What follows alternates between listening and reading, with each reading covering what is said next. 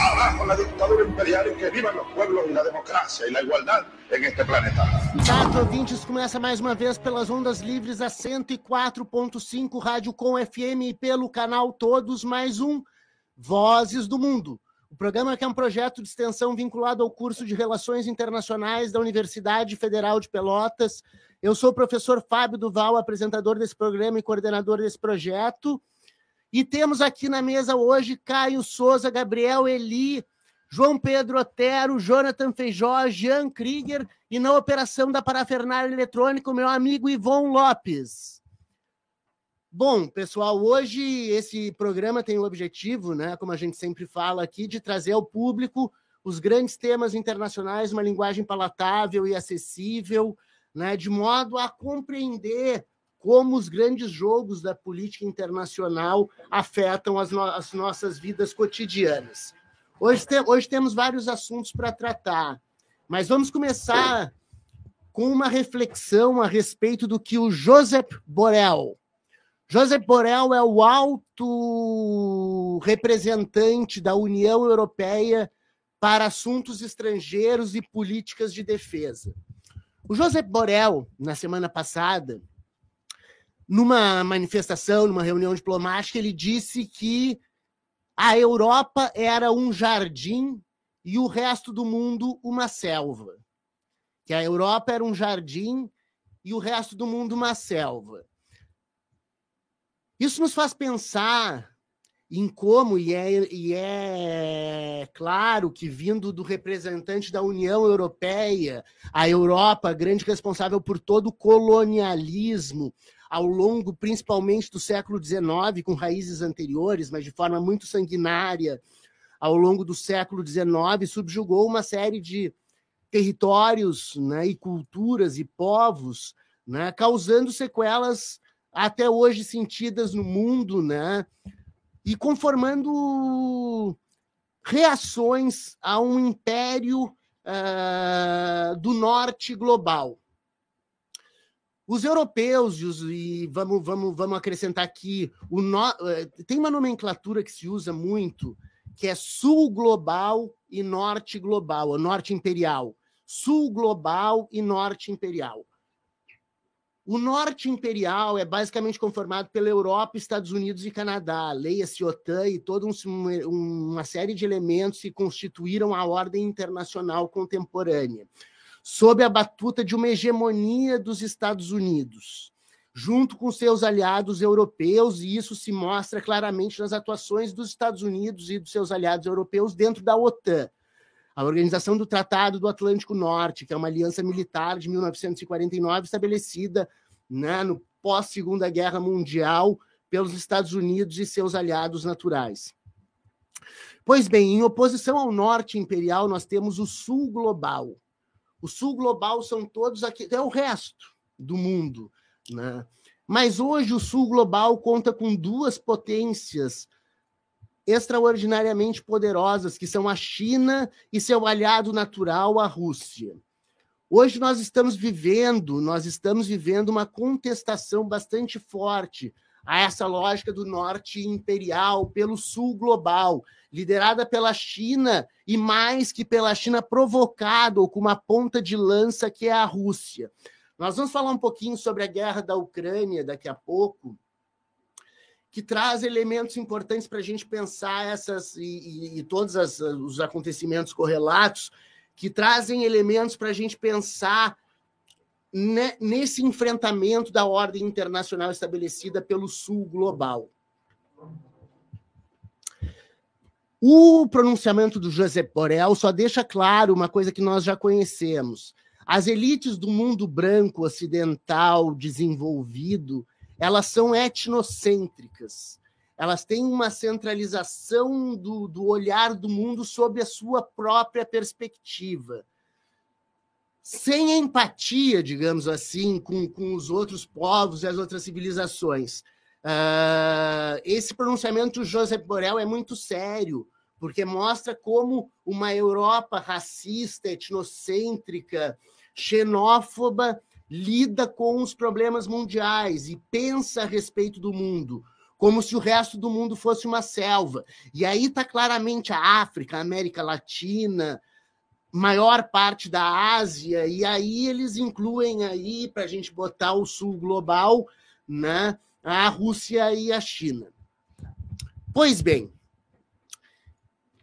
essa ordem internacional global hoje ela tem raízes uh, na segunda no fim da Segunda Guerra Mundial, quando se criou a ONU, que é um elemento, um, um aspecto que já está bastante desacreditado hoje, uma instituição, uma organização internacional que está bastante desacreditada, porque China e Rússia participam, então tem poder de veto, tem aquelas coisas. A gente vê que os Estados Unidos não estão atuando por meio da ONU.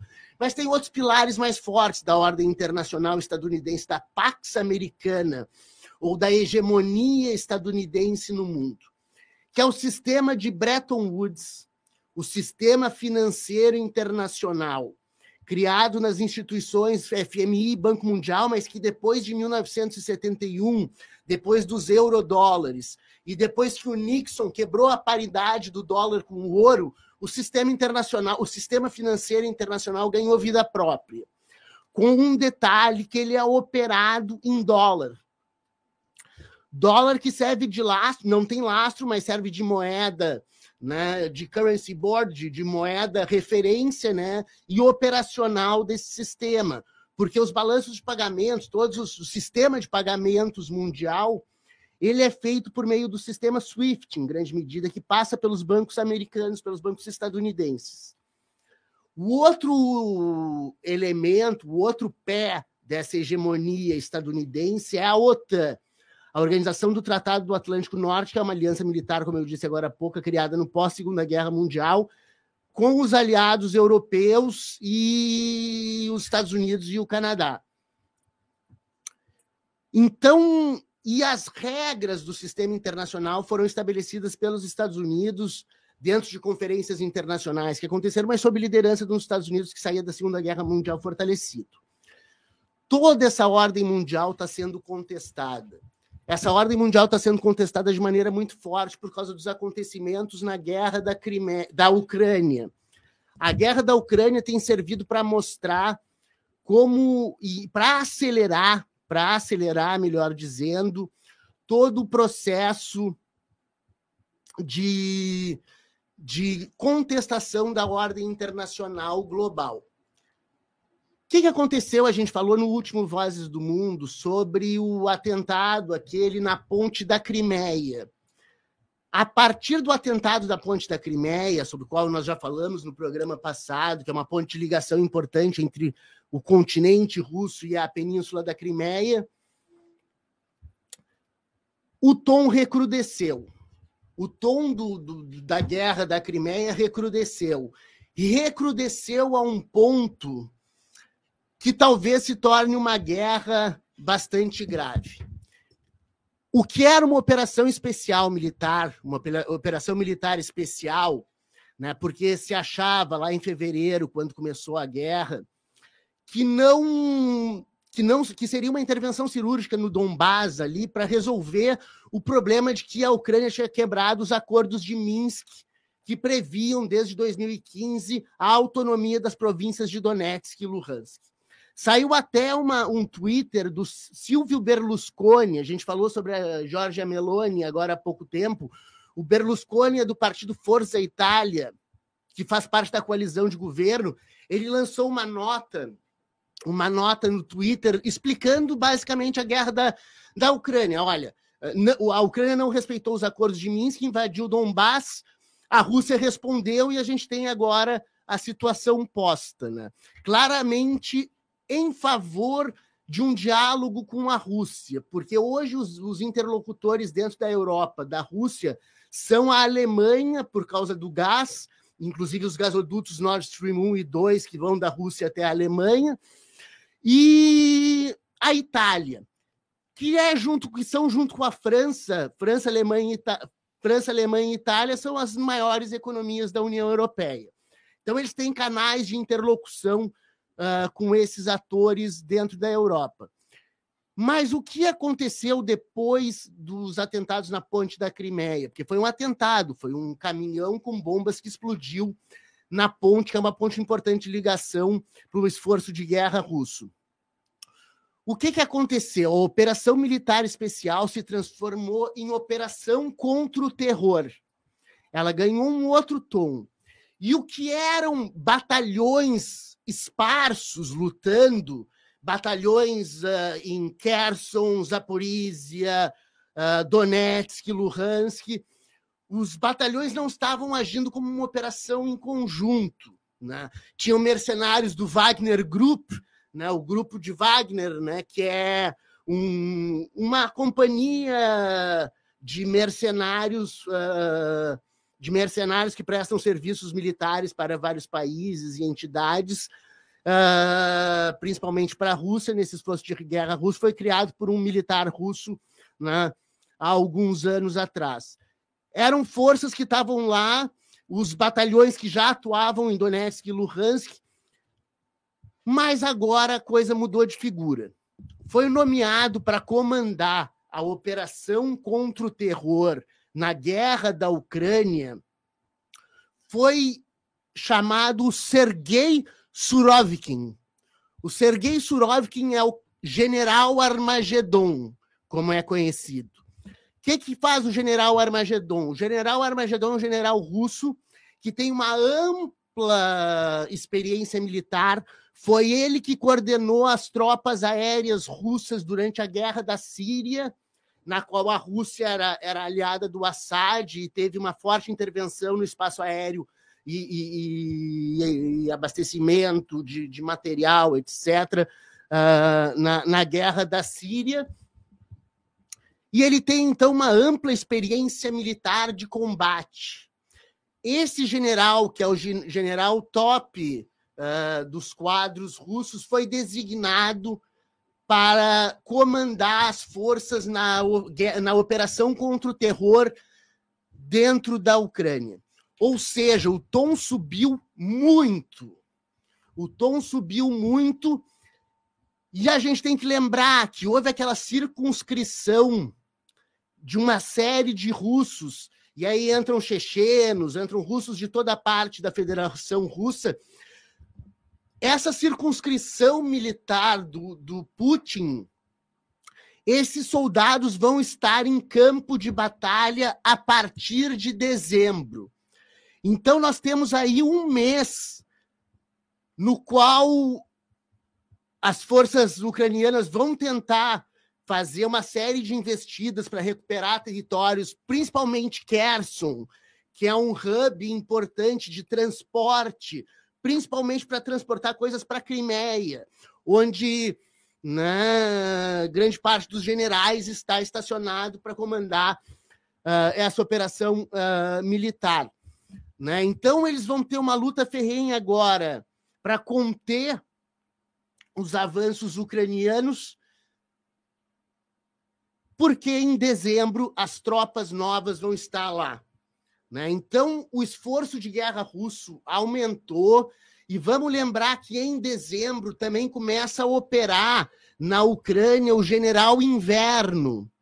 O general Inverno também começa a operar nesse momento. Então, nós temos em dezembro a previsão de chegada de novas tropas, troca de um, aliás, estabelecimento de um comando pelo militar mais alto ranking uh, da, da, da, da, hierarquia militar russa para atuar na Ucrânia. Então, basicamente, a Rússia está sinalizando para o Ocidente que a coisa é séria e que está na hora de sentar para negociar.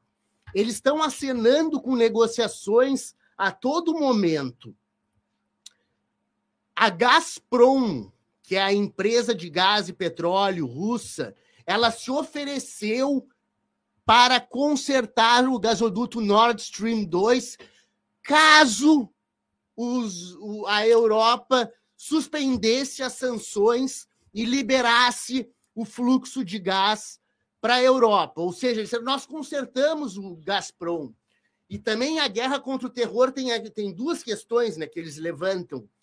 Porque tem a guerra contra o terror em função da invasão, da, da, da, da explosão na ponte da Crimeia, mas tem também aquela explosão no Nord Stream 2, no gasoduto Nord Stream 2, que vai da, da, da Rússia para até a Alemanha. A Suécia, que ficou responsável por investigar, não entregou os resultados das investigações para a Rússia. Todo mundo sabe, todo mundo sabe que que agora é, o James Stahl, uh, Semaj Lyats mandou aqui: os russos venceram os nazis no inverno e vencerão os neonazis no inverno. Exatamente, os batalhões de Azov, os batalhões neonazistas vão ter que enfrentar os russos e o frio, né? Valeu, James. Uh, então a gente vive. Uau, o Nord Stream 2, a Suécia não entregou os relatórios para investigação ou não investigou, né? E a União Europeia, van der Leyen, disse que foi uma sabotagem. Ninguém apontou sabotagem de quem. Né? Então fica no ar, aquelas foram os russos que fizeram para provocar uma iniciativa militar, mas não teve.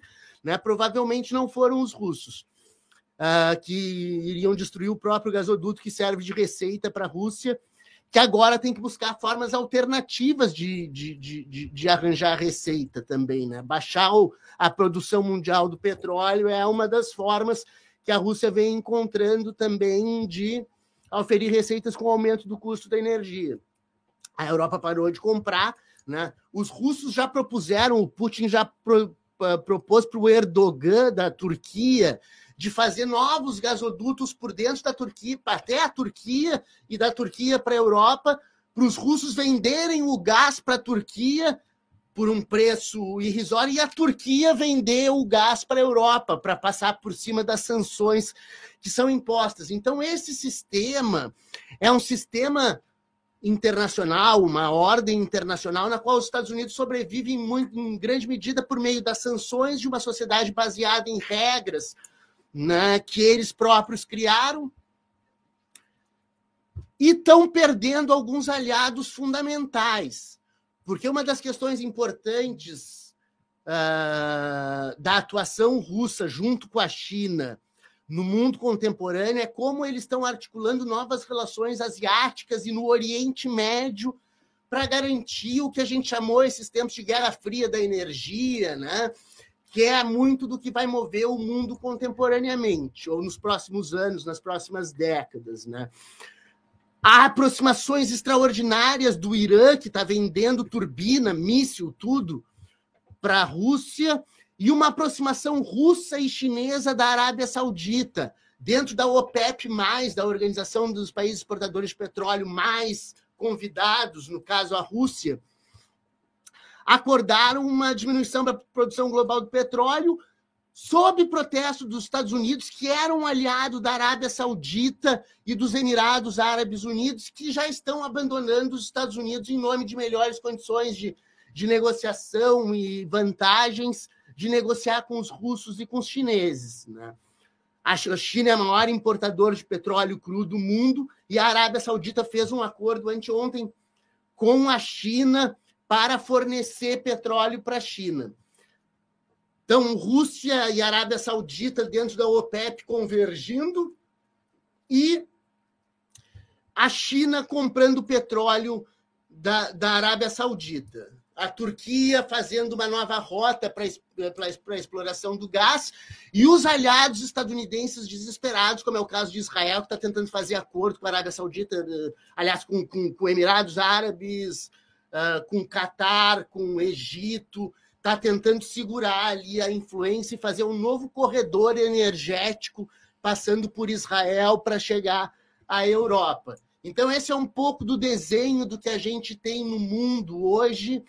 Esse é um pouco do desenho do big picture internacional, uh, geopolítico, digamos assim, e é um momento que nós temos que aproveitar, nós brasileiros, o Brasil, e felizmente, se o Lula ganhar a eleição, nós teremos uma chance de maior aproximação dentro dessa lógica de cooperação sul-sul, o sul global se unindo para cooperar entre ele. O sul global se unindo para cooperar entre si, para sair desse sistema de subordinação estratosférica que o mundo tem dos Estados Unidos em função do sistema financeiro internacional e da, do, da, da sociedade internacional baseada em regras criadas pelos Estados Unidos, com esse ímpeto colonialista e imperialista que os Estados Unidos têm. Uh, no segundo bloco, nós vamos falar sobre vários temas. Acabou que eu monopolizei um pouco o microfone durante esse primeiro bloco, mas é importante a gente ter essa grande figura do que está acontecendo no mundo contemporâneo para a gente poder inserir as notícias e os temas que vão pipocando na mídia de uma forma mais crítica e mais condizente com o que acontece realmente no mundo, né? O que nos vende a mídia tradicional é que o Putin é um louco que vai começar uma guerra nuclear. Existe uma coisa chamada MAD, que é a mesma coisa que louco em inglês, mas quer dizer Mutual Assured Destruction. Destruição mútua assegurada. Foi uma coisa que aconteceu nos anos 60, depois da crise dos mísseis de Cuba, na qual se chegou à conclusão de que se houvesse uma guerra nuclear, se alguém jogasse uma bomba nuclear, todo mundo ia jogar bomba nuclear e seria basicamente o fim da humanidade. Ninguém quer isso, nem quem tem armas nucleares. A arma nuclear serve como instrumento dissuasório eu tenho, então ninguém vai me jogar. Porque, por exemplo, o Lavrov, o, o, o ministro, o Lavrov, o ministro, o chanceler, o chanceler russo, Sergei Lavrov, ele já disse várias vezes que a Rússia não vai fazer, não vai usar armas nucleares. Está previsto na Constituição russa que armas nucleares podem ser usadas só em caso de destruição ou de ameaça à existência da Federação Russa. Ou seja, há uma série de regras que, que amarram essa questão da guerra nuclear, e não é provável que, que aconteça um Armagedon nuclear. Né? O que está acontecendo é que a Rússia está aumentando o tom para levar para algum tipo de negociação a saída desse conflito. Que se a OTAN tiver força para alimentar, pode se estender. Né? Se a OTAN e leia-se Estados Unidos e Reino Unido que estão botando dinheiro e armas uh, na mão dos ucranianos para eles vencerem, para eles uh, lutarem, né? Isso, isso pode, pode se estender, né? Mas não me parece provável com o inverno chegando na Europa, né? E toda a situação degringolando. Além disso, nós temos eleições de midterm elections eleições de meio termo nos Estados Unidos agora, que pode mudar também a composição do Congresso americano. Então, pode ser que o Joe Biden não envie mais tantas armas para, para a Ucrânia. Né? Então, esse, o Reino Unido passando por uma crise extraordinária, já estão faltando armas nos países aliados da OTAN para mandar para a Ucrânia. Né? Então, se houver uma escalada do conflito, vai ser porque a OTAN está armando os ucranianos, que a essa altura do campeonato, se não tivessem armas sendo dadas pelos Estados Unidos e pelo Reino Unido, que são os grandes exportadores de arma para a Ucrânia, mais outros europeus, esse esforço de guerra já teria terminado com uma vitória russa dentro de uma zona de influência que sempre foi sua. Vamos lembrar que a Ucrânia era parte da União Soviética, a Ucrânia é o celeiro da Rússia, por baixo da Ucrânia, passam a maior parte dos gasodutos que levam o gás para a Europa. Né? Então, a gente tem ali uma, uma, uma zona extraordinariamente importante para a política e para a sobrevivência russa. Mas vamos fazer um intervalo, então. Daqui a pouco a gente volta com muito mais.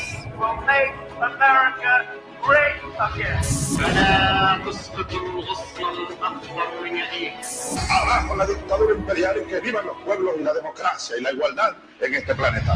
Eu falei que o Irã é um aliado uh, da Rússia, nós temos mais detalhes sobre isso, né? com uma exportação de, de, de, de uh, reatores para o gás, enfim, mísseis, tudo isso com Jonathan Feijó. Perfeito, boa tarde à audiência, boa tarde à professora e aos colegas de mesa, é, trazendo esse panorama mais focado então no Oriente Médio, né, especificamente no Irã, que tem aí figurado com bastante frequência né, dentro do cenário internacional nas notícias. É, o que acontece é que o Irã né, é, divulgou que vai fornecer para a Rússia é, 40 turbinas para impulsionar a indústria de gás. Né? No dia 23 deste mês, é, o Irã anunciou que, a, é, que assinou um contrato né, de cooperação com a Rússia uh, para fornecer né, para Moscou essas 40 turbinas para ajudar a, forta a, fortalecer a indústria de gás, né, que está com todo aquele problema ali é, de relação com o escoamento do gás ali para a região é, da Europa. É, e é importante a gente lembrar também que desde o início da guerra na Ucrânia, né, em fevereiro, é, o Kremlin interrompeu né, o envio de suprimentos de gás para a Europa é, por conta das sanções impostas também pelo, pelo Ocidente a Moscou, fazendo com que os preços da energia disparassem, né? Perfeito. Tem inclusive uma, uma turbina para produção de gás da Siemens, que, é, que a Rússia tem, da empresa Siemens, que está no Canadá para reforma, tinham que consertar um negócio nela. Uh, não sei como é que se con conserta uma turbina para prospecção de gás, mas é um, não deve ser um conserto muito simples. Foi para o Canadá para consertar e, em função das sanções, não voltou para a Rússia. Então a Rússia está sem poder exportar o gás, diminui a receita, com sanções das mais variadas e agora precisando produzir gás e vender gás para outros destinos. Exato, tem toda essa questão né, do Canadá de como uma forma de retaliação, basicamente, Exatamente. não entregar a turbina. É, deixar é, a turbina da Rússia. presa lá. Isso. É, e de acordo é, com vários relatórios do início desse mês, o Irã também vai fornecer para a Rússia o seu novo foguete da geração Fateh 110 e a sua atualização recém-descoberta, o Zolfagar. É, esse sistema tem é, um alcance de cerca de 300 a 700 quilômetros é, e foi anteriormente fornecido para o Hezbollah, é, na Síria e supostamente é, ao movimento Ansar Allah, né? Aí, Ansar, é, enfim, né? Difícil. Ah. com sede no Iêmen. É, e dentro dessa questão, né, desse suposto fornecimento de armas para Moscou, é, na segunda-feira, agora dia 24, é, o presidente ucraniano Vladimir Zelensky ele afirmou que a Rússia encomendou cerca de 2 mil drones iranianos para dar apoio à invasão é, na Ucrânia. E em resposta, o ministro das Relações Exteriores é, do Irã disse que, que Teherã não é, ficará indiferente caso seja constatado que a Rússia está utilizando de drones iranianos é, no combate na Ucrânia. É, apesar uh, do Irã negar todas as acusações de, de venda de armas para a Rússia, visto que o Irã está mantendo uma certa posição de neutralidade, de diálogo com, uhum. com ambos o, as partes em conflito, é, o único UAV Shahed 136, que é um, um drone, um dos melhores, digamos, é, iranianos, é, foi visto inúmeras vezes, em inúmeras ocasiões, na Ucrânia, né? É, de alguma forma, rebatendo todas as, as refutações de Teherã e Moscou é, sobre as notícias né, das vendas de armas. É, o porta-voz, então, né, do Ministério das Relações Exteriores do Irã, o Nasser Kanani, ele afirmou que os Estados Unidos é, buscam desviar a opinião pública é, do papel destrutivo né, que os Estados Unidos têm na guerra da Ucrânia, visto que os Estados Unidos é, então, um apoiador da Ucrânia e um fornecedor né, de grande parte do armamento que chega até a Ucrânia nesse momento e também de outro, é, outros equipamentos militares também. Uh, e aí, em retaliação a isso, né, as, as suspeitas né, de participação, como o professor tinha comentado, é, os Estados Unidos, o Reino Unido e a União Europeia é, impuseram é, sanções é, contra o Irã, como também já faz o governo é, ucraniano desde setembro. E é importante a gente também retomar, né, é, recordar que o Irã vive um momento ali bastante complicado, uhum, se a gente for olhar para o cenário interno, interno né, em vistas da, dos protestos e toda a questão em torno da morte da jovem Massa Amini, é, e o que a gente percebe é que cada vez mais esse leque de atores que tem de alguma forma se manifestado em relação a isso tem aumentado, né? É, desde protestos que transcenderam ali as fronteiras do Irã, né, em alguns lugares da Europa e outras regiões uhum. é, do mundo, pessoas têm também protestado, né, é, em relação à morte da, da Amini, mas também ganhando um caráter é, de defesa dos, dos, protestos, dos manifestantes também, né, uhum. então uma série de, de ações têm sido feitas né, é, e articuladas de forma a expressar algum apoio às manifestações que estão acontecendo, enfim, toda a truculência que uhum. é, não, não, não, nos é muito estranha também, porque, enfim, Sim. a gente entende que comumente o Estado, às vezes, né, é, para segurar é, reprime. É, é aquela coisa, o Irã está fornecendo armas para a Rússia. Aparece, tem um caso que, que foi uma menina de origem curda, né, que estava usando o véu de forma diferente, foi presa e acabou sendo morta na prisão. Né? A partir daí, a partir daí, há uma capitalização também em cima de tudo isso, né? No plano internacional, né, que, que, que respinga. É a questão dos direitos humanos. Os direitos humanos têm que ser defendidos, não há sombra de dúvida, mas às vezes é usado de forma seletiva o discurso dos direitos humanos. Eu uso para avançar determinados interesses. Quer ver um exemplo? Intervenção humanitária. Quantas vezes uma intervenção humanitária não foi usada para fins de hard politics, de realpolitik, e não efetivamente para proteger direitos humanos em um determinado local? A gente vive uma ordem internacional, uma, uma, hegemonia americana que talvez dure 80 anos, né? Começando em 45, estamos em 22, comparado com os 300 anos de Pax Britânica, né? Parece pouco até.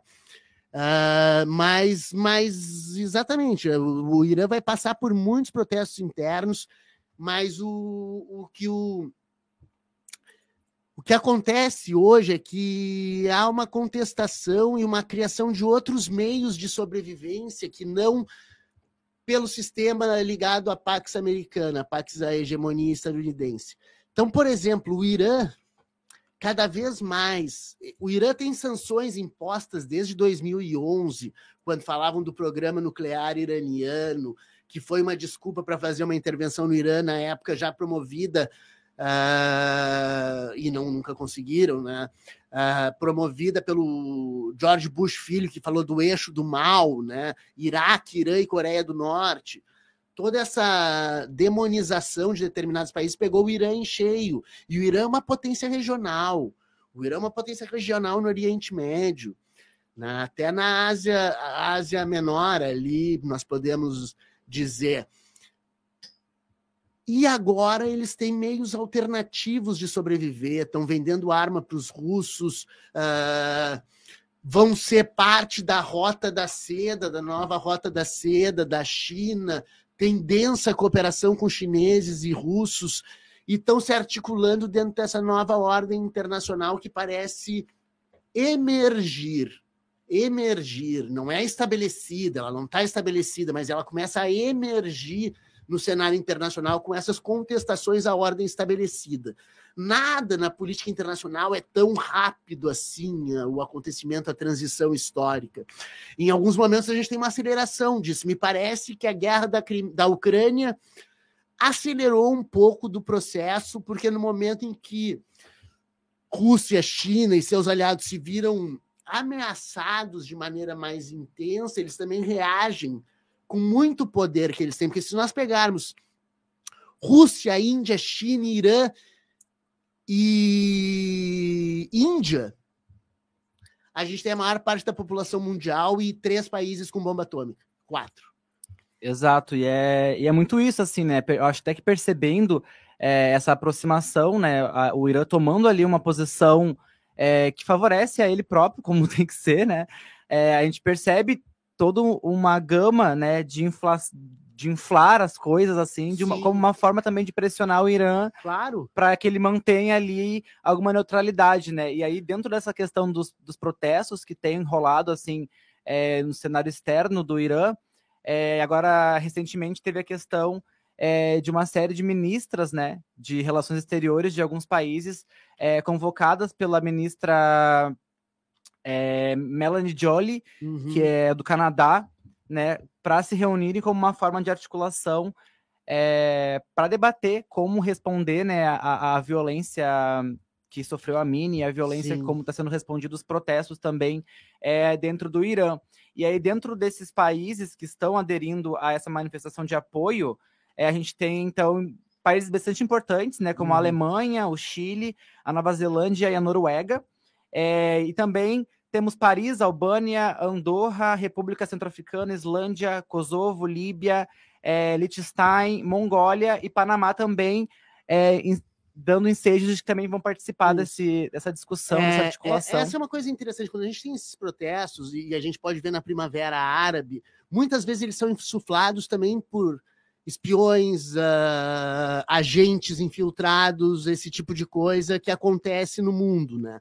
Porque insuflar protestos contra, contra um governo é uma forma de tentar desestabilizar uh, esse governo. E o que, que o resto do mundo, o Ocidente, o Norte Imperial, faz sob a liderança do Canadá, que é o porta-voz dos direitos humanos dos Estados Unidos, digamos assim, né? eu faço o quê? Faço uma conferência junto a uma série de ministros das relações exteriores e digo: olha, o Irã, é, eu demonizo o Irã a partir das resoluções e a partir de regras que são naturais para o mundo ocidental ou aquele que está mais influenciado pelos padrões ocidentais. Né? Uh, e aí eu crio uma pressão internacional para exilar esse estado do sistema. O que a gente vai ver é que cada vez mais nas próximas décadas, esses mecanismos tradicionais de política internacional, do sistema baseado em regras, pelas regras americanas, ele vai ser desafiado. Ele vai ser desafiado, e não há sombra disso, de dúvida disso.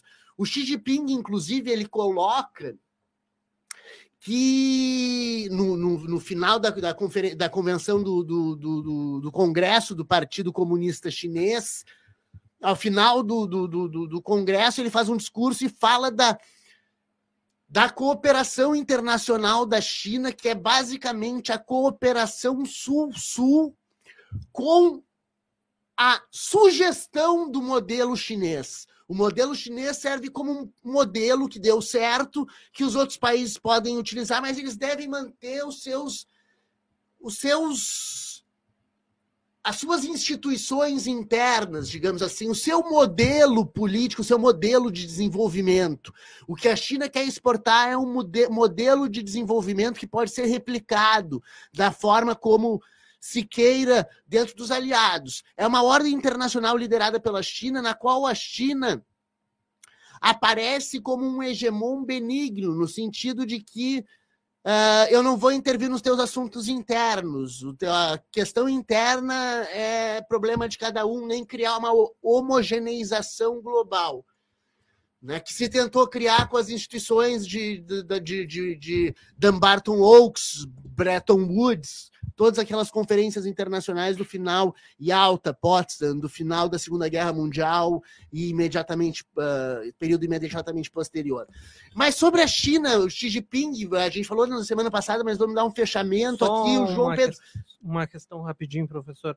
Indicar para o pessoal que quiser ver mais um pouco, entender a questão da Revolução Iraniana, essa questão de costumes, eu indico a HQ Persépolis Beleza.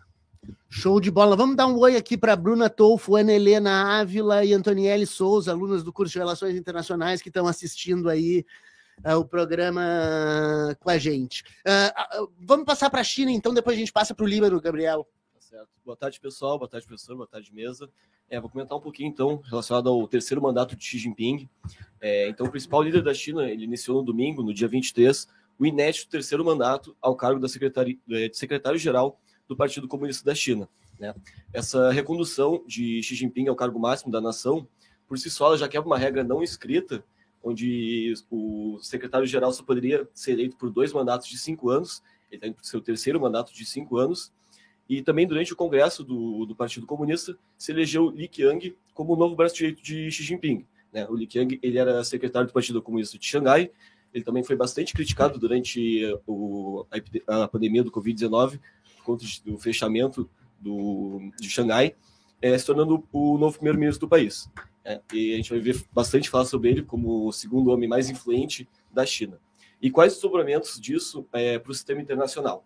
É, na esfera econômica, a gente pode comentar sobre esse fortalecimento do nacionalismo do Estado chinês, né, frente ao Ocidente, como uhum. o professor tinha comentado, nessa rivalidade entre China e OTAN. É, apesar dos sinais que a gente vê de uma recessão econômica, o Xi Jinping ele prometeu que a porta da China para o mundo só ampliaria e que a próprio desenvolvimento do país criaria mais oportunidades para o mundo. Né? Outro ponto também seria a aproximação entre a China e a Rússia, fomentando a ideia de uma nova ordem mundial também. É, o próprio Putin ele elogiou o, a posição equilibrada da China, que ao mesmo tempo que não condenou é, os ataques à Ucrânia, aumentou a assistência econômica impulsionando um comércio bilateral, né, em meio a tantas sanções que a gente viu do, do Ocidente. E um outro ponto também que é interessante comentar é em relação a Taiwan. Né? É, essa oposição e contenção à independência de Taiwan é, vai se aumentando ataques diplomáticos, é, reivindicando uhum. que a ilha de Taiwan é, faça parte do território da China. Beleza, é, é, é, a perspectiva de uma nova potência global que vai cada vez mais uh, enfatizando políticas de longo prazo, né, em, mesmo com as sanções estadunidenses, porque os Estados Unidos impôs sanções agora durante o governo Biden já, para agora há pouco tempo, uh, proibiu a exportação de todos os semicondutores, chips, materiais de tecnologia de ponta para a China. Né? Então, uma das coisas que a China fala na política externa dela para a cooperação Sul-Sul é a busca da independência tecnológica. Né? E aí a cooperação Sul-Sul com a China e com outros países também pode incentivar esse desenvolvimento tecnológico mais consistente né? e, e independente do norte imperial. Mas tivemos também uma, uma, um outro aspecto, a gente tinha falado ali sobre energia, Turquia, coisa, Arábia Saudita. Tivemos mais um problema, mais uma questão no, no Oriente Médio, que é a sucessão presidencial no Líbano. O Líbano acabou que ganhou agora um governo pró-americano, mas enfim, o Gabriel Eli vai falar mais sobre isso. Boa tarde, Fábio. Boa tarde, mesa. Boa tarde, ouvintes. Obrigado por mais receber essa casa. Continue com a gente. É, a, quem está há mais tempo com a gente, né, vai se lembrar que a gente falou sobre a inconsistência né, de Israel para formar maioria no Knesset, né? Pois no Líbano eu, eu vi que está acontecendo algo parecido, porque uh, pela quarta vez seguida é, não se conseguiu formar uma maioria né, no parlamento libanês. Foi se tenta, uh, uh, tentar em 29 de setembro, dia 13 de outubro, e agora, agora no dia 20, e também agora no dia 24, e nenhuma das vezes conseguiu né, se formar, se, é, ter um consenso sobre a, a maioria no, no, parlamento libanês, seja por é, falta de quórum ou por falta de chegar no consenso mesmo, né? Um, porque o, o, tempo, né, para do, do, Michel, do Michel A1 para. Uhum. É, termina agora termina, dia 31, né? É, agora dia 31. Tá... Mas o, o, novo, o novo presidente que entrou, entrou com uma minoria de votos, né? Sim. O o, o, é, foi, o, o, como é que é o nome dele? O, o Isaac, 10 votos, né? Foram, foram 50 votos, acho que no parlamento. É. 10 votos foram para o candidato independente Issa Khalifa, 39 em favor do, do Michel Muawad, Tá. Que, é, que é som do.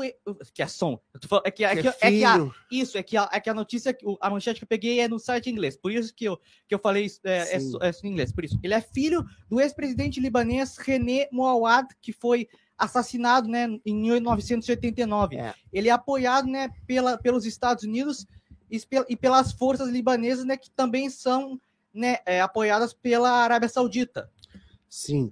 É, uh, o negócio é o seguinte: no Líbano, a grande questão, e a gente falou sobre o acordo marítimo do Líbano com Israel. O desespero dos Estados Unidos é conseguir um sucessor no Líbano e já conseguiu. A grande questão que não tem legitimidade esse governo é que 50 votos, o Gabriel não falou, 50 votos foram em branco. Isso, é outro ponto que eu tive que é, falar, é exatamente isso. E 50, votos, 50 votos foram em branco do parlamento. Então, o, o presidente eleito dentro do parlamento, mais da metade dos votos foram em branco se elegeu o, o, o, candidato apoiado pelos Estados Unidos, que não é o favorito dos Estados Unidos para ser presidente, favorito para ser presidente ainda pode vir a ser. Mas qual é a grande questão dos Estados Unidos? Por que, que os Estados Unidos estão preocupados com o Líbano? Tão preocupados? Porque no Líbano atua o Hezbollah, o Hezbollah. O Hezbollah é aliado iraniano sendo aliado iraniano, se o Hezbollah assume o governo, nós temos ali uma, um, um conflito direto né, entre Israel, o principal aliado no Oriente Médio dos Estados Unidos, e o Líbano. Né? E temos uma ponta de lança ali para a atuação do Irã nas fronteiras do Estado de Israel, que com os acordos abraânicos pretende ser um hub de energia, um canal de transmissão da energia por gasodutos, oleodutos e correlatos, uh, saindo ali do, do Oriente Médio e indo para a Europa numa eventual circunstância em que a Europa precise de outras formas de fornecimento de energia. Então, essa é a situação complexa que a gente tem ali no Oriente Médio, um Oriente Médio no qual vários países, inclusive a Arábia Saudita e Emirados Árabes Unidos, já convergiram com a Rússia, abandonando seu aliado histórico, que são os Estados Unidos, e a hegemonia dos Estados Unidos naquela região começa a ficar em perigo. Mas nós tivemos uma transição importante também essa semana, né? Uma transição importante que foi a transição no primeiro ministro, do primeiro-ministro britânico. Né? A Liz Truss caiu e foi eleito dentro de uma. E é, vamos lembrar aqui que não é uma eleição geral. A próxima eleição geral uh, no Reino Unido é no final de 2024. 2024 a gente vai ter a eleição geral e aí elege-se o parlamento. A eleição agora foi dentro do Partido Conservador, os Tories dentro dos Tories, dentro do Partido Conservador, se elegeu o novo primeiro-ministro, que foi. Jean Krieger vai falar sobre isso. O novo primeiro-ministro foi Rishi Sunak. Ele é filho de imigrantes de descendência uh, indiana, sendo que é o primeiro não branco da história a assumir uh, o comando do Reino Unido, o segundo mais jovem e o mais rico dos primeiros ministros da história. Ele tem uma fortuna de, junto com a sua esposa, de 730 milhões de libras esterlinas. Ele assumiu, de, uh, em consequência da renúncia da Liz Truss, que tinha feito um mini orçamento cortando impostos e uh, dizendo que ia aumentar os subsídios, sendo sem nenhuma previsão orçamentária, sendo que já tem um rombo uh, no orçamento da, de, de 350 bilhões de libras esterlinas. Esse acabou que o que era o o ministro das finanças dela, ela acabou demitindo ele e assumiu o Jerome Hunt, que fez com que desmontou todo esse uh, todo esse orçamento, mini orçamento que ela tinha feito. Com isso daí ela ficou sem sustentação tanto uh, com as pessoas, com a população e tanto no parlamento conservador no... Sendo assim, uh, é, o. Ah, fugiu agora. O... É, é, esse, esse, esse pacote fiscal que ela fez, esse mini budget, esse mini orçamento, ele cortava um monte de impostos sem previsão né, de, de onde ia sair o dinheiro que ia faltar da receita uh, britânica, né? E aí eles tentaram basear isso no endividamento público a gente já tinha inflações de do, inflação de dois dígitos, mais de 10% no Reino Unido. Com um pacote fiscal desses que eliminava a receita do Estado e gerando endividamento público, a taxa de juros foi lá em cima. Então, a gente tem uma. E aí os mercados reagiram, a Libra desvalorizou frente ao dólar, e aí foi uma, uma, um, um, um mess, uma confusão né, no, no Reino Unido que o partido é, que ela teve que renunciar, porque não tinha mais apoio popular, legitimidade, teve que renunciar e foi eleito o que tinha perdido para ela na eleição. O Rishi Sunak perdeu para ela na eleição de algumas semanas atrás, ela durou 42 dias no governo. Né? E cai agora, então, a Liz Truss assume o Rishi Sunak. Tinha mais alguma coisa, Jean? Não, sendo Já que sendo aqui. que o Rishi Sunak foi o único que conseguiu para ti se colocar a, a, votação, tu tem que ter um mínimo de, de, 100 de apoio de 100 parlamentares conservadores. Ele foi o único. Na sucessão tinha outros que poderiam concorrer, o Boris Johnson tentaria de Sim. novo, mas não conseguiu, e também a parlamentar Penny Mordonte, mas ela conseguiu só o apoio de 21 parlamentares. Beleza. Tínhamos um último assunto assim aqui importante, mas não podemos deixar de falar. O Caio vai falar da renúncia do primeiro-ministro japonês. É, então, é, falar de deslocar o nosso eixo de, de abordagem temática lá para as ilhas do Pacífico e falar um pouco de dois acontecimentos que abalaram a política japonesa, um de política externa e um de política doméstica. A começar pelo de política doméstica, é a renúncia que aconteceu nesta segunda-feira, dia 24, do, do ministro da, da Economia japonês, o Daishiro Yamagiwa, é, essa, essa renúncia dele ao cargo aconteceu depois de uma, de uma forte onda de pressões que ele vinha que ele vinha sofrendo, às quais ele vinha sendo submetido, para prestar explicações sobre o envolvimento, o vínculo dele com uma instituição religiosa do, do Japão, a Igreja da, da Unificação, que é uma instituição dentro da sociedade japonesa muito controversa, muito criticada, muito corrupta, pelo fato de que existem fortes suspeitas de que ela, ela, ela engana os fiéis é, pela, pela, pela proposta de vendas espirituais, algo muito parecido com o que a Igreja Católica fez durante boa parte da, da Idade Média, para arrecadar dinheiro, para os seus cofres.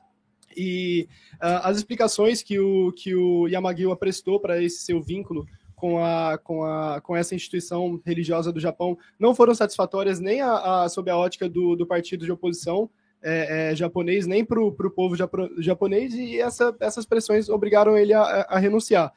Como uma, uma medida para dar resposta a essa renúncia, a esse cargo vazio que ficou na, na pasta ministerial da economia japonesa, o, o Fumio Kishida, que é o premier japonês, é, prontamente nomeou, né, depois dessa saída abrupta e muito turbulenta do ministro da Economia, ele prontamente nomeou aquele que era o ex-ministro da Saúde japonês para ocupar o cargo, é o Shige, Shigeyuki Goto.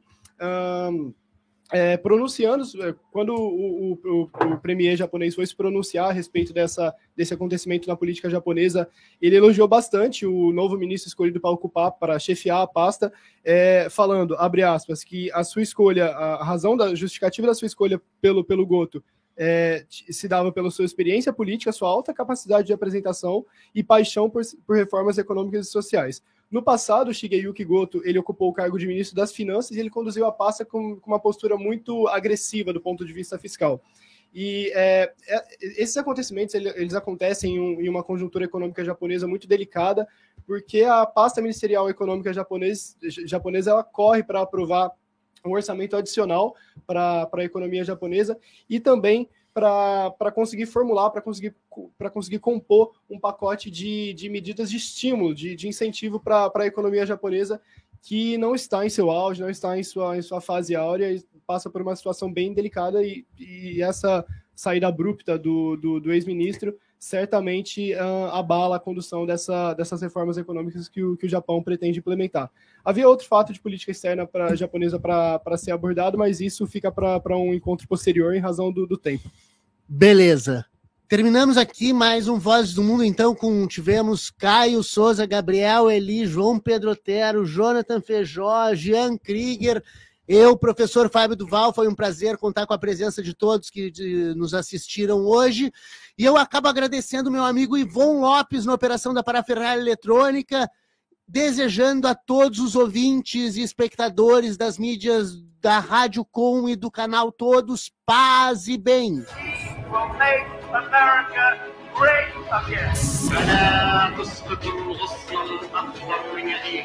Abajo la dictadura imperial y que vivan los pueblos y la democracia y la igualdad en este planeta.